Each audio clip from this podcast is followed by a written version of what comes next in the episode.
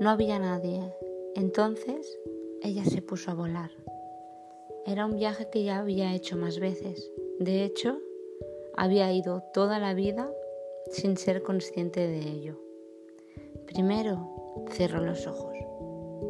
Notó el latido de su corazón a un ritmo alegre y se dispuso a respirar. Se quedó ahí media hora.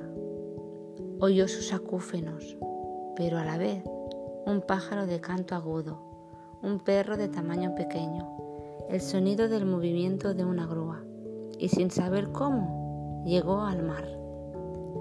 Pudo oír cómo rompían las olas con el aire fresco de una mañana de noviembre.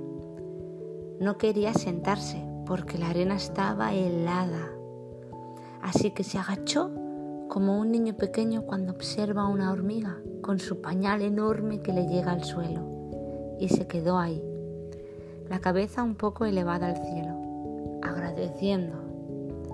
El tiempo no existía ahí. De hecho, no sabía cuánto rato había estado en la playa cuando se centró de nuevo en su respiración. Y abriendo los ojos, volvió a jugar a ser humana. Miró el reloj. El sábado empezaba.